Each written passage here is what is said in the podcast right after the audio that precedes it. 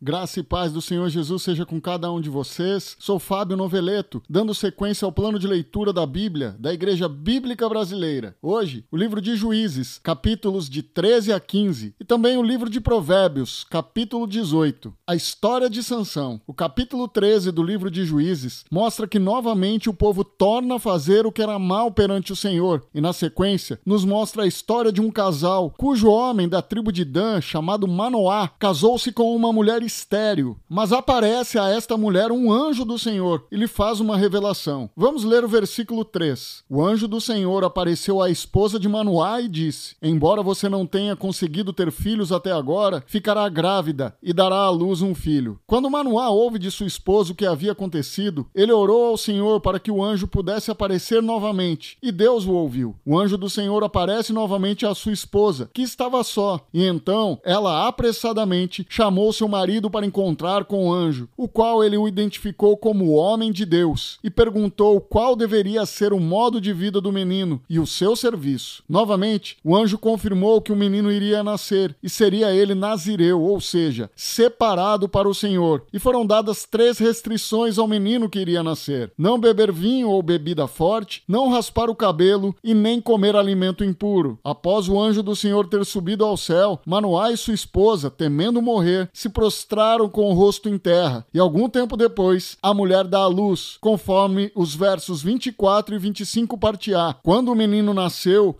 ela o chamou de Sansão. O Senhor o abençoou enquanto ele crescia, e o Espírito do Senhor começou a agir nele. O capítulo 14 mostra o casamento de Sansão, que se apaixonou por uma das filhas dos filisteus de Timna, cujo povo, os israelitas, eram proibidos de se casar, e os pais de Sansão o advertia para tomar como esposa uma moça entre o seu povo. Mas vamos ler o verso 4 para compreender o porquê dessa escolha de Sansão. Seus pais não sabiam que o Senhor estava agindo no meio disso tudo, para criar uma oportunidade de agir contra os filisteus, que na época dominavam Israel. Sansão e seus pais vão a Tina, e no caminho aparece um leão que os ataca. Mas vamos ler o verso 6. Naquele momento, o espírito do Senhor veio sobre Sansão com tamanho poder que ele rasgou o animal pelas mandíbulas, usando as próprias mãos, com a mesma facilidade que se despedaça um cabrito. Contudo, não contou a seus pais o que havia acontecido. Depois, Sansão foi ao encontro da moça, e dela se agradou. E depois de algum tempo, quando voltava Tina para o casamento, se desviou do caminho para ver o cadáver do leão e pegou um pouco de mel que um enxame de abelhas deixou na carcaça do leão e saiu comendo pelo caminho. E deu também o mel a seus pais, que não sabiam que fora retirado da carcaça do leão. Dos versos 10 a 20,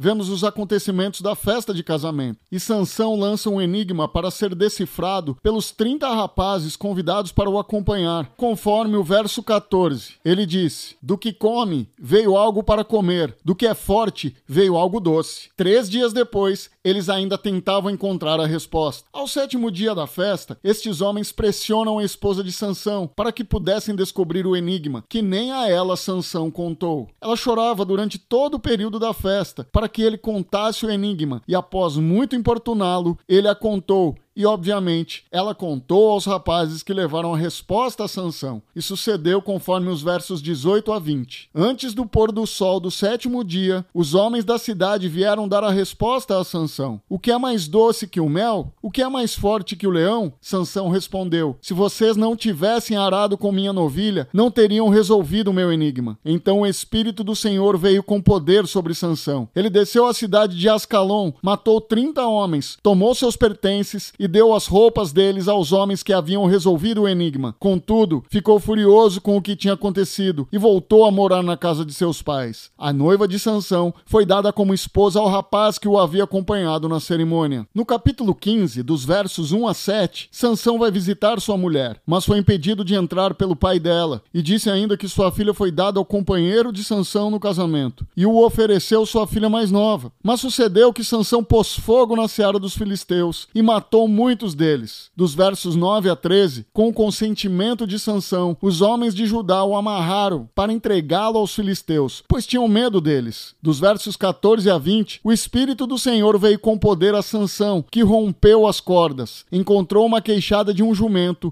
e com ela matou mil filisteus. Sansão estava com sede e clamou ao Senhor, que milagrosamente fez jorrar água de um buraco no chão. Sansão a bebeu e reanimou. E o verso 20 encerra o capítulo 15. Sansão julgou Israel durante 20 anos, no período em que os filisteus dominavam a terra. Seguindo agora ao livro de Provérbios, capítulo 18, onde ressalta o homem egoísta e insensato que busca somente os próprios interesses, em contraste com o homem justo, sábio, e me chama a atenção o verso 10, com o qual finalizo esta devocional. O nome do Senhor é fortaleza segura. O justo corre para ele e fica protegido. Vamos orar. Senhor, muito obrigado por mais um dia que o Senhor preparou para cada um de nós. Obrigado porque o Senhor é bom o tempo todo e o teu nome é fortaleza segura. Obrigado pela reflexão que fizemos hoje na tua palavra. Nos abençoe e nos guarde em nome de Jesus. Amém. Tenha uma ótima quarta-feira.